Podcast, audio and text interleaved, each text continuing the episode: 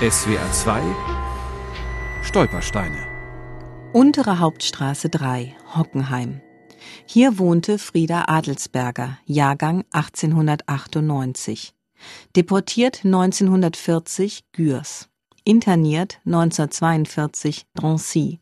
Ermordet 1942 Auschwitz. Wir wussten, dass die Friedel Adelsberger zwischendrin verheiratet war mit einem Arier, der sich dann aber hat scheiden lassen. Der hat das Angebot der Nationalsozialisten angenommen. Kurt Adelsberger ist der Neffe von Frieda Adelsberger. Die Schwester des Vaters in der Familie nur Friedel genannt, hat er nie kennengelernt. Nur aus Erzählungen kennen er und seine Schwester Renate Jung die Tante.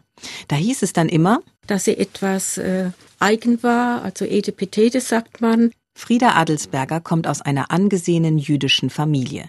Der Vater ist ein in Hockenheim geschätzter Viehhändler. Noch 1931 wird er für die 35-jährige Mitgliedschaft im Sängerbund Liederkranz feierlich geehrt. Aber schon kurz nach der Machtübergabe an die Nationalsozialisten beginnen die Schikanen. In Hockenheim gibt es viele Nazis.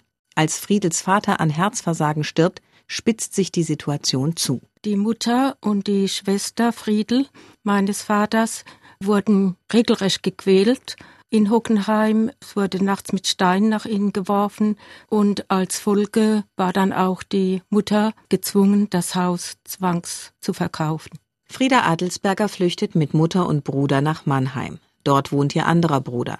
Er ist verheiratet mit einer sogenannten Arierin und wird protegiert durch seinen Arbeitgeber. Fast zwei Jahre wohnt die Familie nun unter einem Dach. Aber dann? Am 22. Oktober 1940 kam die Gestapo und teilte mit, dass die Mutter meines Vaters Charlotte, der Bruder und die Schwester, Friedel und Wilhelm, innerhalb von zwei Stunden abgeholt werden. Sie durften 100 Reichsmark mitnehmen, maximal 50 Kilo Gepäck und Essgeschirr. Und sie mussten Abschied nehmen voneinander, wussten nicht, wohin die Reise geht. Ich weiß, dass es in Mannheim etliche gab, die dann, bevor sie abgeholt wurden, den Freitod vorgezogen haben. Frieda Adelsberger bringt sich nicht um. Sie steigt in den Zug und kommt nach drei Tagen strapaziöser Fahrt im französischen Internierungslager Gürs an. Dort regnet es in Strömen, tagelang.